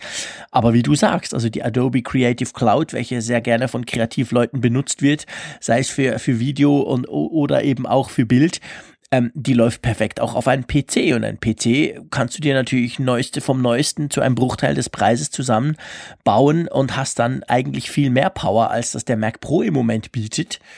Ja, Schwierige Frage, aber ich glaube, wir müssen jetzt nicht den Mac Pro nochmal äh, durchdiskutieren, aber was der Michael gesagt hat, hat natürlich auch seine Berechtigung, finde ich auch spannend. Ähm, bleibt abzuwarten, wie es da weitergeht. Ich glaube, wir können sagen, wir wissen es immer noch nicht, gell, Malte? Nein, wissen wir immer noch nicht. Gut, dann lass uns mal zum Adam gehen. Der hat uns eine E-Mail geschrieben und zwar sagt er, dass in Folge 20 hat euch ein Hörer gefragt, mit was er sein IT-Studium bewerkstelligen soll. Erinnere ich mich noch dran. MacBook 12 Zoll oder MacBook Pro 13. Ich selbst bin ein großer Fan des 12 Zoll, da bei mir sämtliche Peripherie, Drucker, externer Speicher, TV, Kamera sowieso bereits komplett wireless angebunden ist. Aber er gibt etwas ganz Spannendes zu bedenken. Das haben wir nämlich, glaube ich, nicht so ganz bedacht. Ah, ich möchte noch zu bedenken geben, dass man in einem IT-Studium kaum an Visual Studio von Microsoft vorbeikommt zum Programmieren. Wie siehst du, das hat was, oder? Hat durchaus was, aber ich habe mich gefragt, das ist ein Grund, aber kein Hindernis, oder? Also mit Bootcamp kann ich mir doch Windows dann draufziehen und dann kann ich mich für genau diesen Fall rüsten. Stimmt, ich bin kein Programmierer, ich kann nicht beurteilen, wie viele Ressourcen so ein Visual Studio wirklich braucht, aber ich weiß von meinen Kollegen bei mir, die auch auf Mac eigentlich arbeiten und trotzdem unter Windows programmieren, die haben, bei uns in der Firma ist es jetzt so, dass sie einfach ähm, per Parallels zum Teil sogar virtuelle Maschinen einfach haben, die sie genau für diesen Fall brauchen, hochfahren, etwas programmieren, etwas irgendwie ähm, deployen und danach ähm, arbeiten sie wieder gemütlich auf dem Mac weiter. Ja schneller wäre Bootcamp sicher noch, da kann man noch ein bisschen mehr die, die Ressourcen ausnutzen. Nicht Müsste eigentlich reichen, oder? Nicht nur ein bisschen, das ist ja schon ein, ein massiver Unterschied, ob du in einer virtuellen Maschine arbeitest, wo dann erstmal das Basisbetriebssystem ja auch schon eine gewisse, einen, einen gewissen Grad an Ressourcen erfordert und die Virtualisierungssoftware, oder ob du eben bei Bootcamp dann tatsächlich eigentlich ja alle Ressourcen zur Verfügung stellst. Mhm. Ich kann jetzt für Programmierung unter Windows nicht sprechen, weil ich das nicht mache. Wenn Programmierung mache ich es auf dem Mac, aber ähm, ich habe Bootcamp installiert, um hin und wieder mal eben ein PC-Spiel zu testen. Mhm. Und äh, ich habe da eigentlich nur beste Erfahrungen gemacht. Also da ist wirklich die Mac-Hardware reicht dann da voll, völlig aus, um da Höchstleistungen dann abzurufen.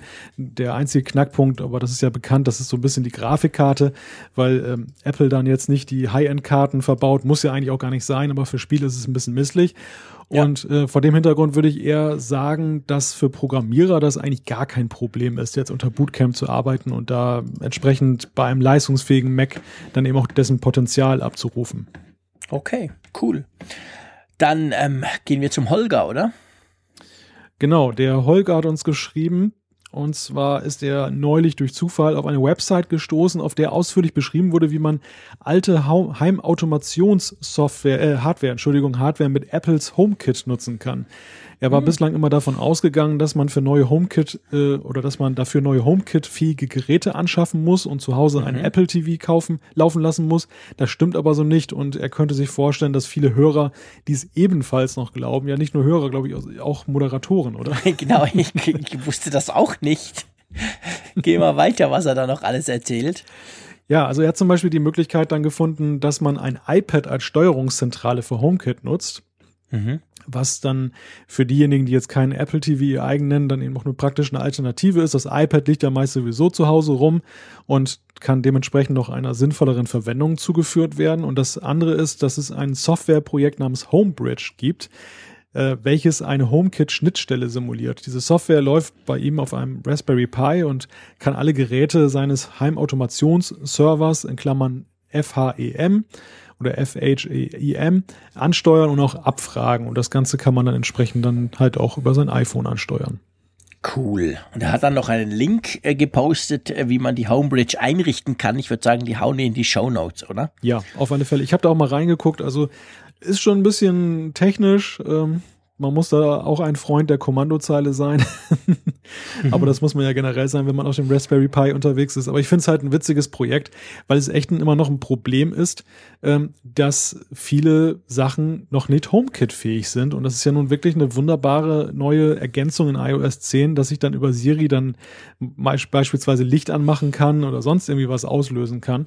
Äh, das geht sogar dahin, dass ich zum Beispiel, ähm, da gab es auch dieses Beispiel, bei der Fritzbox den, das Gast-WLAN dann äh, per Sprache aktivieren kann. Geil. Das finde ich hingegen sehr cool. Das ist natürlich geekig ein bisschen, ne? Es ist sehr geekig, aber ich meine, stell dir mal vor, du, du, da kommt ein Gast rein, sagt, hast du WLAN? Und dann sprichst du äh, kurz mit deinem iPhone und dann ist das WLAN, es ist schon, das ist schon fast schon ein bisschen Raumschiff Enterprise-mäßig. Finde ich ziemlich cool, ehrlich gesagt. Und anschließend riecht man nochmal eine iMac-Kerze.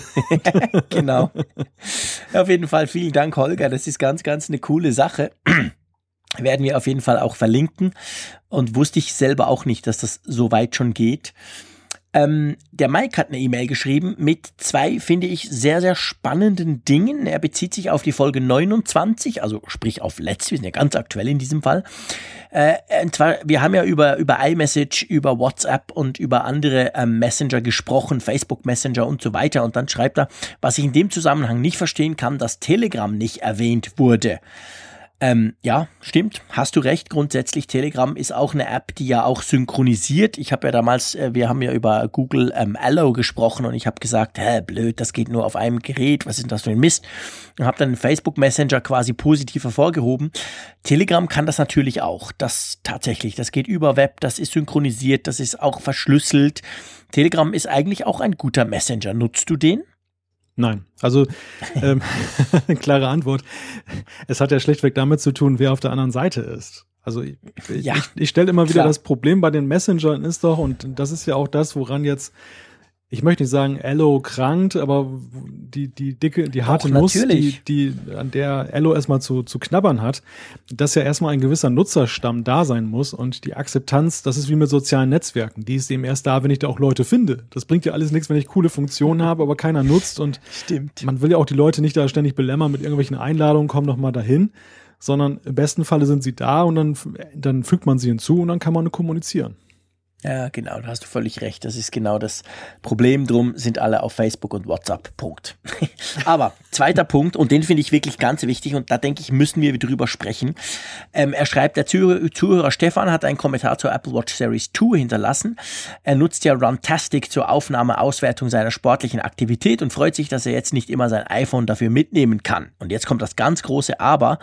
Ich frage mich, wie das gehen soll. Die Workout-App ist die einzige App momentan, die das GPS der Apple Watch nutzen kann. Angeblich liegt das nicht an der App, sondern Apple bzw. WatchOS 3 Gerüchten zufolge soll das erst in WatchOS 3.1 und dem jeweiligen Update kommen. Da hat er recht, da haben wir überhaupt nicht dran gedacht.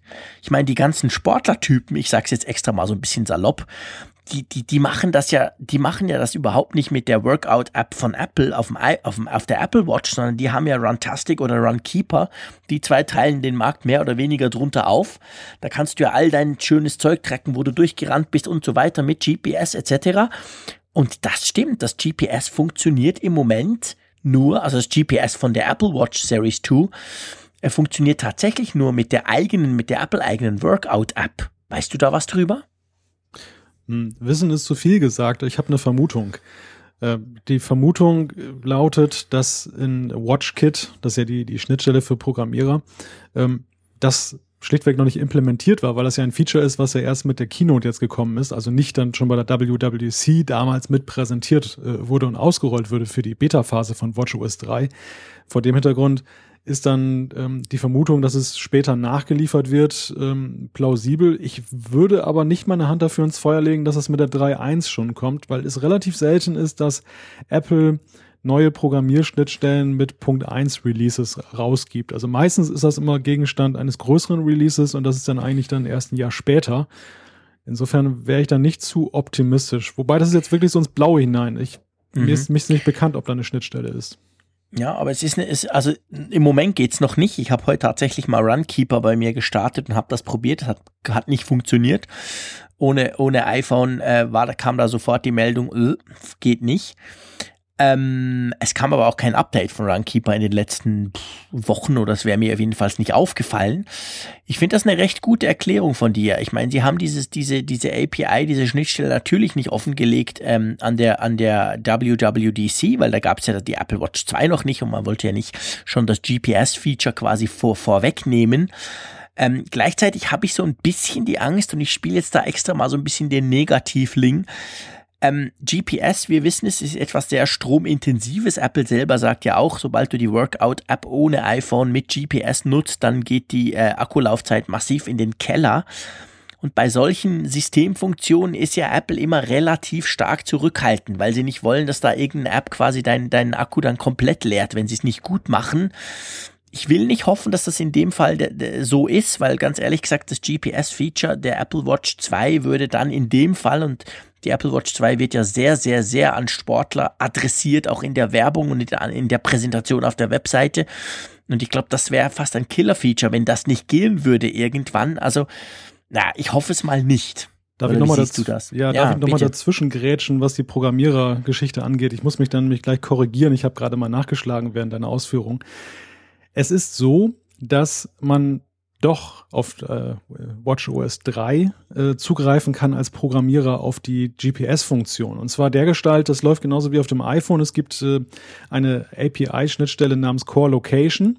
Und da kann ich dann eben dann die GPS-Koordinaten abfragen und ich kann da so ein bisschen dann jetzt mich da anfügen an, an das, was du gerade gesagt hast mit deiner Sorge um, um die Batterie.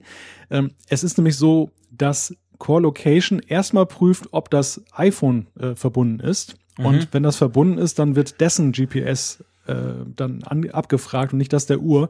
Die Uhr wird erst konsultiert, wenn ähm, diese Verbindung nicht besteht und dann soll es aber möglich sein, jetzt auch ohne neue API, ähm, dass man eben dann auch unter WatchOS dann eben in seiner App dann die, die Location abfragen kann. Dass das nicht implementiert ist, hat aber natürlich schlichtweg den Grund, kein Mensch hat da jetzt vorher in einer Watch-App die Core-Location-Geschichte da adressiert, weil was, was bringt es, wenn es keinen GPS-Sensor gibt? Das heißt, es muss erstmal jetzt per Update dann in den Apps dann hinzugefügt werden. Ja, und dann äh, hey, wäre das möglich. Cool. Cool, Malte. Ich meine, zum Glück quassel ich so viel, da kannst du in der Zeit nachschlagen. Du weißt sogar noch wo und so schnell. Ihr seht, das ist ein Live-Podcast. Also wir, wir, wir tun das alles nicht vorbereiten, sondern wir machen das, wir ziehen das in einem Riemen durch. Ähm, und es finde ich super spannend, was du sagst, weil das heißt nämlich letztendlich, und ich finde schon, das ist eine sehr wichtige Funktion, dass Runkeeper und Runtastic halt jetzt noch an ihrem Update ähm, äh, bauen müssen. Ist klar, es ist ja wirklich noch nicht lange her, dass die Dinger vorgestellt wurden. Aber glaube, das kann man sagen. Wir können sicher damit rechnen, dass, dass in Bälde dann bei beiden Apps ein Update kommen wird, welche genau diese Funktion dann bieten würde, gell? Also ich glaube, Apple täte nicht gut daran, wenn sie es auf ihre ja, Workout-Apps dann reduzieren. Das, es wäre wirklich idiotisch. Ja, das, ja. Das, das ist ja der Unique Selling Point bei der Apple genau. Watch Series 2, eben diese Sportfunktion. Und wenn man die jetzt noch dann nochmal reduziert auf eine ganz kleine Zielgruppe, die nur mit der Workout-App von Apple arbeitet, ja, tut mir leid, dann das wäre nee, nicht da, so schlau. Du hast völlig recht. Das ist, das ist absoluter Quatsch, was ich vorhin gesagt habe. Das stimmt natürlich genau, wie du sagst. Das ist ja, das ist ja der Hauptpunkt und es gibt ja sogar eine Nike Edition und alles. Und ich meine, ich, ich kenne viele Sportler, ich kenne viele viele Läufer gerade auch. Das ist so ein Trend geworden in den letzten Jahren rund um mich rum. Alle fangen an zu laufen bis hin zum Marathon. Und die brauchen alle Runtastic oder Runkeeper. Aber da braucht keiner, auch wenn sie eine Apple Watch haben, da braucht keiner diese Workout-App, weil alle sagen, die kann viel zu wenig und so weiter. Also ich glaube, das ist sich Apple völlig bewusst. Also in dem Fall könnte man eigentlich sagen, dem Mike, der das geschrieben hat, und dem Stefan, der damals den Kommentar ge gemacht hat in, in Folge 29, ihr könnt davon ausgehen, dass das dann bald kommt. Wir behalten das im Auge. Ja, sowieso. Spring mal zum Urli. Ja, der Uli hat uns über Twitter einen Hinweis gegeben. Das datiert schon etwas länger zurück.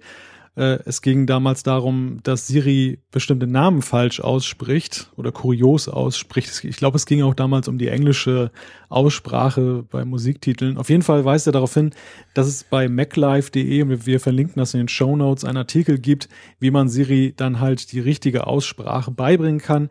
Das wird vielen geläufig sein, aber ich glaube vielen eben auch nicht, weil es gibt so viele Funktionen bei Siri, die irgendwie nicht so vernünftig dokumentiert sind. Also man muss wirklich auf diesen Know-how-Seiten unterwegs sein, um manchmal herauszufinden, was man damit alles noch so anstellen kann. Oder kanntest du diese Möglichkeit? Äh, hilf mir schnell, Siri, das ist dieses Quasselding, gell? Das ist im Ach, iPhone ja, drin, glaube ich. Stimmt, genau. Da, da, war ja irgendwas. Nein, war mir natürlich nicht geläufig. Aber ich meine, es gibt noch eine viel bessere Variante. Ihr hört einfach Apfelfunk oder ihr reicht uns die Fragen ein. Irgendwann kommt ihr dann dran. Und äh, der Malte guckt das dann nach oder sucht das oder eben unsere Hörerschaft. Ähm, Uli, vielen Dank, das ist super. Wir werden das äh, verschownoten, hätte ich fast gesagt, verlinken in den Shownotes. Wer, wer bringt Und, uns jetzt eigentlich die richtige Aussprache bei? genau, also meine Aussprache lässt heute deutlich zu wünschen übrig. Ihr müsst mich entschuldigen. Ich war heute drei Stunden lang äh, rund ums Matterhorn am Wandern. Das war ganz herrlich, aber ich bin ein bisschen müde. Das hört man, glaube ich, in der Aussprache. Soll ja nicht so sein. Aber es ist total spannend. Ich wusste gar nicht, dass man Siri überhaupt irgendetwas beibringen kann, ehrlich gesagt. Ich dachte einfach, ich muss mich anpassen. Finde ich schon mal spannend. Ich werde den Artikel lesen. Vielleicht hilft mir das dann, den Zugang zu Siri einmal mehr ein bisschen zu erleichtern. Darf ich eigentlich in Sachen Matterhorn auch, die, Matterhorn auch noch die kleine Gemeinheit erwähnen, die du heute abgeschickt Schieß hast? Schieß los, ich bitte es darum. Der liebe Jean-Claude hat dann nämlich bei Facebook einen Eintrag gemacht. Mal gucken, ob der Malte Kirchner das heute hinkriegt, mal mich zu überbieten. Und dann zeigte er vor dem Matterhorn, vor dieser klasse Kulisse, dann seine Apple Watch, wo die Ringe alle schon erfüllt waren, die Fitnessringe. Also es war so gemein. Es war ganz gemein, das gebe ich dir recht. Das war ein ganz fieser Seitenhieb. Ihr wisst ja vielleicht, liebe Hörerinnen und Hörer, dass wir unsere ähm, Fitnessdaten uns freigegeben haben. Das kann man ja seit iOS 10. Wir haben ja beide eine Apple Watch. Wir haben beide eine Apple Watch, die wir eigentlich immer anhaben. Und äh, drum ähm, haben wir das gemacht und das war natürlich irgendwie fast klar. Wobei, ganz ehrlich gesagt, das ist nicht auf meinen Mist gewachsen, sondern der Coxy73 auf Twitter, der hat mich heute angeschrieben. Ich habe so ein Bild von mir gepostet vorher schon äh, vom Matterhorn und er hat dann geschrieben, hu, da machst du die Ringe auf der Watch aber relativ schnell zu. Wird hart für einen Malte, dich dann zu schlagen. Und ich dachte mir, okay, das ist jetzt die Herausforderung, dass ich das dem Malte quasi direkt mal noch um die Ohren haue. Ist natürlich fies, ist auch überhaupt nicht so, dass immer ich gewinne, aber heute heute war ich tatsächlich relativ viel unterwegs. Ich kam auf 21.000 Schritte, was ich ehrlich gesagt äh, mit der Apple Watch noch nie geschafft habe. Also das, ja, das war schon, wir waren schon ziemlich unterwegs. Gut, lass uns mal den Dennis, der hat uns via Twitter, ihr könnt uns ja natürlich auch Apfelfunk.com, gibt's ja auch auf Twitter, ähm, geschrieben und zwar äh, zu 3D-Touch wenn man links auf dem Display, und da spricht er jetzt von der Apple, äh, Quatsch, eben nicht vom iPhone, äh, wenn man links auf dem Display fest drückt und schnell nach rechts swiped, ist man bei der letzten App. Wusstest du das? Mhm. War mir bekannt. Autsch, ich muss heute unten durch, ganz klar. naja, ich habe dich immerhin in den Ring geschlagen. Das, das wusste ich nicht. Ich habe das vorhin mal schnell ausprobiert. Das ist ja super cool. Das funktioniert ganz, ganz easy. Findest du das da einfach? Ja, finde ich nicht schlecht. Also gut, ich habe es jetzt ausprobiert und bin hm. begeistert. Ob ich es dann im Alltag brauche, ist eine andere Frage. Du, da du das schon kanntest, hast du das, brauchst du das? Offensichtlich nicht, oder? Nein, gar nicht. Also okay. ich bin darauf gestoßen, ähm, weil 3D Touch, auch das haben wir hier schon ein paar Mal besprochen, ist ja auch so ein Feature, wo nicht immer ganz klar ist, wo da diese schönen neuen Funktionen lauern. ja. Und da habe ich mich mal dann äh, erkundigt dann auf verschiedenen Internetseiten, wo dann kundige Menschen dann einfach mal geschrieben haben, was man alles ausprobieren kann und habe das einmal selber nachvollzogen. Dabei habe ich diese diese Sache dann auch gefunden, habe sie aber auch ganz schnell wieder ad acta gelegt, weil ich so dachte, naja, irgendwie, irgendwie bringt das mir jetzt nichts. Mhm. Ja, also wahrscheinlich, ich bin tatsächlich auch mit dem Doppelklick, dem Home-Button und dann diesem App-Drawer eigentlich immer sehr zufrieden. Genau. Aber genau. ich wusste nicht, dass man es mit 3D-Touch noch lösen kann. Und das ist tatsächlich genau das Problem von 3D-Touch. Ihr wisst, ich bin eigentlich ein großer Fan von 3D-Touch. Ich finde das super aber ähm, es erschließt sich einem halt nicht. Es ist nicht logisch, man weiß nicht, wann, wo irgendwie durch einen festen Druck irgendetwas passieren kann. Und ich glaube, das ist genau das Problem von dieser Funktion. Ja, und spätestens seitdem du die Möglichkeit hast in iOS, dass oben dann eben auch dieses zurück zur letzten App da, da ja, ist, stimmt. da ist ja eigentlich auch diese Funktion mehr oder weniger überflüssig. Seit iOS 9, genau, ist ja. das ja sowieso sehr, sehr praktisch, da hast du recht. So, dann kommt der Steffen, liest du mal vor. Ich habe heute die ganzen langen Zuschriften. Nee, nee, das ist nur, weil es ja quasi es adressiert so ein bisschen mich. Ja. Ja, nee, ist auch richtig. Also Steffen schreibt, er wollte die Gelegenheit nutzen, äh, sich zum Thema Daten, Google und NSA auf die Seite von Malte zu positionieren. Ähm, er versucht Google-Dienste zu meiden, wo es möglich ist und solange es noch andere Alternativen gibt, egal ob Suchmaschine, Maps, Mail, Chrome oder Drive, ähm, er findet es schon fast beängstigend, was für ein Gesamtbild Google von Personen erheben kann, je länger und umfassender deren Dienste genutzt werden. Und er schreibt noch im weiteren Verlauf der längeren Nachricht, die Wahl Google oder NSA stellt sich meiner Ansicht nach ja gar nicht. Äh, es ist ja nicht so, dass man durch Nutzen der Google-Dienste an den Geheimdiensten vorbeikommt. Ja gut, Steffen, da gebe ich dir recht. Also das habe ich ja auch überhaupt nicht behauptet. Da hast du mich, glaube ich, falsch verstanden. Man kommt an den Geheimdiensten sowieso nicht vorbei. Punkt. Äh, ich habe nur gesagt quasi, dass ich, wenn ich die Wahl hätte, man hat sie nicht, da hast du recht, würde ich, würde ich meine Daten lieber Google geben als dem Geheimdienst. So habe ich das gemeint. Aber man kommt definitiv nicht an denen vorbei, da hast du recht. Und ähm, zu den Alternativen, ähm, ja, sag mir mal eine Alternative zu Google in Sachen Suchmaschine. Maps, Mail, Chrome, Drive, da bin ich völlig bei dir. Kann man alles anders lösen, aber womit suchst du denn? Und ist das dann gleich akkurat? Hm. Ich bin ein Google-Fan, gebe ich ganz ehrlich zu. Äh, ich, ich gebe denen ganz viele Daten. Das Coole ist, dass sie natürlich diese Daten dann auch dazu verwenden, dass ich wirklich von Google perfekte Vorschläge kriege. Ich bin super zufrieden mit fast allem, was von Google zu mir zurückkommt. Das liegt sicher auch daran, weil sie eben so viel über mich wissen. Mir macht das aber keine Angst, das gebe ich offen zu. Aber ähm, ja, jetzt du, Malte, der ja eben, der Steffen positioniert sich ja auf deiner Seite in dem Sinn. Womit suchst du denn, wenn dir Google unheimlich wäre? Ja, ich habe ja nicht gesagt, dass ich Google nicht nutze. Ja, ich weiß. ich weiß, ich unterstelle dir das jetzt mal einfach. Ja, das, das ist so ein bisschen so, als wenn man eben kritisiert, dass äh, wie es in der Fleischindustrie zugeht und selber weiter Hamburger ist. so, so in etwa Bei dir, aha. würde ich mein Kritikverhalten hier auch mal beschreiben. Nein, meine Position war ja eher die ähm, bezüglich der Geheimdienste oder beziehungsweise wir haben das ja gar nicht so richtig ausdiskutiert die Sache, du hast ja gesagt, dir bringt es überhaupt nichts, wenn, wenn Geheimdienste da aktiv werden. Gut, da kann man sich jetzt eben auch drüber streiten, ob das so ist. Ähm, ich bin zwar auch jemand, der das sehr kritisch sieht, die Befugnisse, die Geheimdienste haben. Ich würde jetzt allerdings nicht, nicht sagen, dass das erstmal per se gar nichts bringt. Das Problem ist, es tritt nicht wirklich zutage. Was es bringen könnte, weil ja, es geheim ist. Das ist genau das Problem. Das ist ja genau der Mist. Sie können ja auch nicht, sie dürfen ja wahrscheinlich auch nicht sagen, was sie für tolle Erfolge haben. Darum wissen wir es nicht und ja. ich bin da halt einfach extrem skeptisch. Aber ja, das stimmt. Das wissen wir letztendlich beide nicht. Das Problem von Prävention ist ja generell, dass sie nicht messbar ist. Hat mein ja. Polizist zu mir gesagt. Stimmt, das ist ein guter Spruch. Ja, da hat er natürlich vollkommen recht. Das war, wobei ich finde jetzt nicht unbedingt, ja, okay, das, wir wollen jetzt nicht eine Geheimdienstdiskussion hier los. Ich finde nicht unbedingt, dass Geheimdienste präventiv arbeiten, aber buff, ist sicher auch ein Punkt. Aber Steffen, äh, du darfst dich gern wieder melden per E-Mail, per, also per Formular, per Twitter, per what auch immer. Äh, mich würde ganz äh, ehrlich gesagt interessieren, weil du sagst, du meidest, wo es geht. Und du sagst ja auch, du schreibst auch, du hast äh, überall andere Alternativen gefunden. Darum würde ich mich jetzt einfach nur mal bei der Suchmaschine, bei allem anderen, denke ich, müssen wir nicht diskutieren.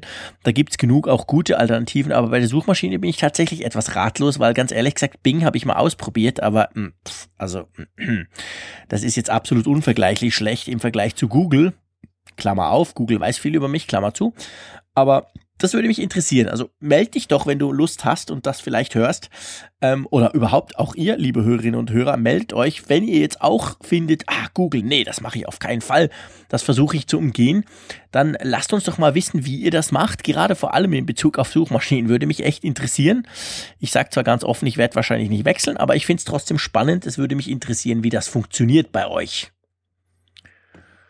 So, die Alexandra machen wir noch, oder? Ja. Ja, wir, wir haben es ja sowieso selten, dass wir mal Post von einer Hörerin bekommen. Da freuen wir ja, uns ganz besonders stimmt. drüber. Genau. Das, das möchte ich an dieser Stelle einfach mal sagen, dass wir eben auch Hörerinnen haben und nicht nur Hörer. wir wertschätzen alle, also davon mal ab, aber das ist insofern genau. besonders und deshalb sollten wir diese Zuschrift auf jeden Fall noch in diese Ausgabe nehmen. Sowieso. Also, Moin Moin aus Hamburg schreibt sie.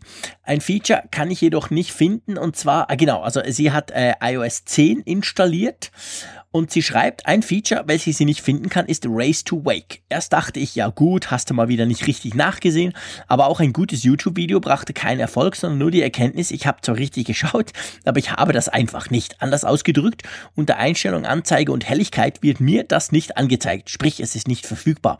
Und ich habe iOS 10.0.2 und ein iPhone 6, schreibt sie dann in der Klammer. Meine Frage daher, ist Race to Wake nur für das, I, für das 6 Plus und dann das 6S und 7er verfügbar? Ähm, bevor wir weitergehen, lass uns mal gleich diese Frage beantworten. Können wir schnell machen, oder? Hm. Ja, ist, genau. Ist so. ist so. Liebe Alexandra, ist genauso. Das iPhone 6 hat kein Race to Wake. Übrigens das iPhone 6 Plus auch nicht, sondern das kam erst beim 6S welches den Motion Chip nochmal verbessert hatte, der quasi diese Funktion jetzt äh, kann und dann eben beim 7er auch, aber ähm, das 6er und natürlich auch das 5S5 und so weiter, die können das nicht. Ich bin gerade am überlegen, während ich hier so vor mich hinquassel, das SE müsste es ja dann eigentlich können, oder? Weil das hat ja den Chip vom 6S drin. Ich glaube, alle Geräte, die man per Hey Siri ansprechen kann, ohne dass sie am Stromkabel hängen. Ah, jetzt sind wir wieder bei diesem Quasselding, genau. Ja, ja, das, das war ja genau dieser Motion Chip, der, der ja auf unerklärliche Weise es auch eben ermöglichte, dass, dass man Hey Siri aktivieren kann. Äh, genau, lass mich mal, ich habe hier nämlich noch ein, ein iPhone SE, sorry, jetzt hat man mich kurz schlechter gehört. Ich tu das mal äh, anlocken. Ich probiere das mal. Kannst du mal was sagen, dass das nicht so also aussieht, wie wenn ich mich da die ganze Zeit rum vertippe? Ja, ja. Aber ich glaube, du hast völlig recht. Das ist wirklich so die Geräte, die man mit Hey Siri wecken kann. Äh, ja, schon schießt los, genau. Ohne Strom, ja, ja, genau. Ja, funktioniert. Also sowohl ja. das wie auch Race to Wake beim äh, iPhone SE geht natürlich auch, aber eben leider beim iPhone 6, liebe Alexandra, da geht das noch nicht. Sie hat dann noch weiter geschrieben. Willst du das mal vorlesen? Ähm, ja, und zwar bezüglich der Frage, ob man das neue Siebener kaufen sollte oder nicht. Bei, bei ihr geht es klar um das Geld, um den Speicher, um den Speicherplatz, das Siebener und das Recht, nicht das Plus davon. Das, das kann sie sich nicht leisten, auch wenn äh, sie die zwei Linsenkamera reizt, aber wirklich brauchen, also sie braucht sie nicht wirklich und äh, das Sechser macht auch schon wirklich tolle Fotos, schreibt sie. Und wenn ich ein 6S oder 6X Plus für weniger Geld, Provider-Angebote, aber mehr Speicherplatz als meine momentanen 16 Gigabyte, Ausrufezeichen mal von meiner Ouch. Seite. Mhm. Ja, auch da war das liebe Geld ausschlaggebend, schreibt sie. Bekommen kann nämlich lieber das, als noch 200 nicht vorhandene Euros draufzulegen. Jean-Claude, gell? hm. Also, äh, du, du schreibst äh, 200 nicht vorhandene Euros, die kannst du ja nicht drauflegen, drum stellt sich die Frage ja eigentlich gar nicht. Von dem her machst du genau das Richtige.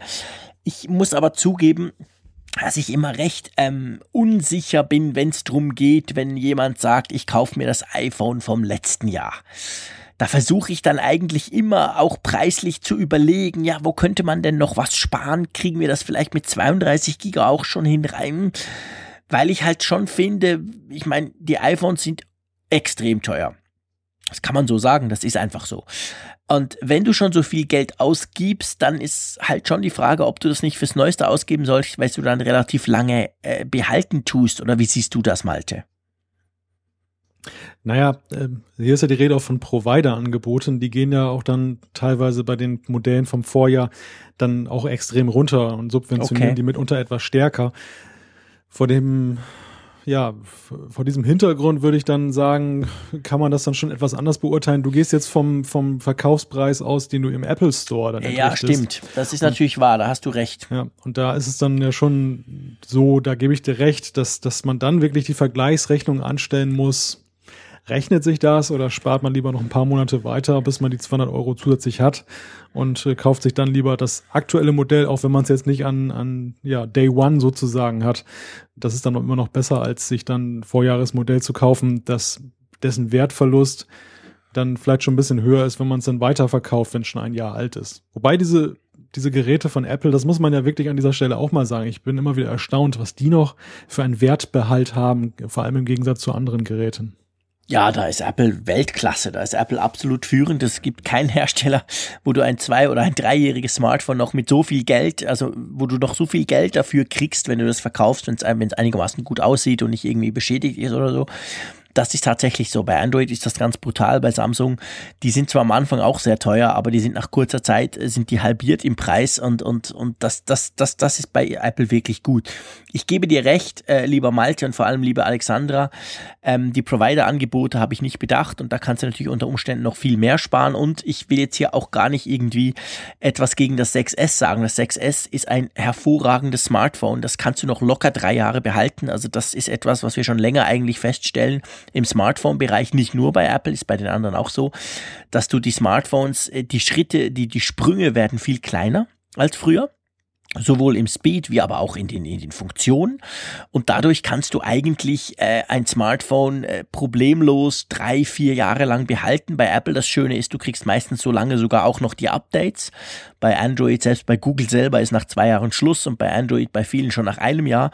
Ähm, das ist bei Apple nicht so. Also von dem her machst du sicher gar nichts falsch, wenn du dir ein 6S holst, das dann aber auch bitte ein bisschen mehr Speicher hat als die 16 Gigabyte, mit denen du dich jetzt rumschlägst. Also von dem her gesehen ähm, kann ich dir da auch sagen, go for it. Hm. Go for it. Wollen wir einen Punkt machen?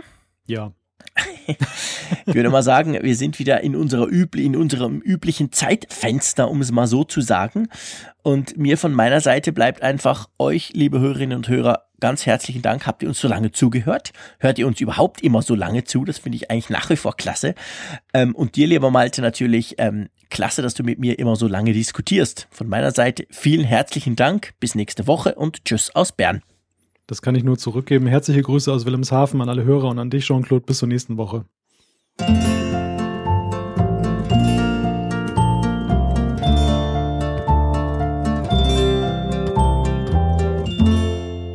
Apfelfunk, der Podcast über Apple-Themen. Mehr Infos unter www.apfelfunk.com.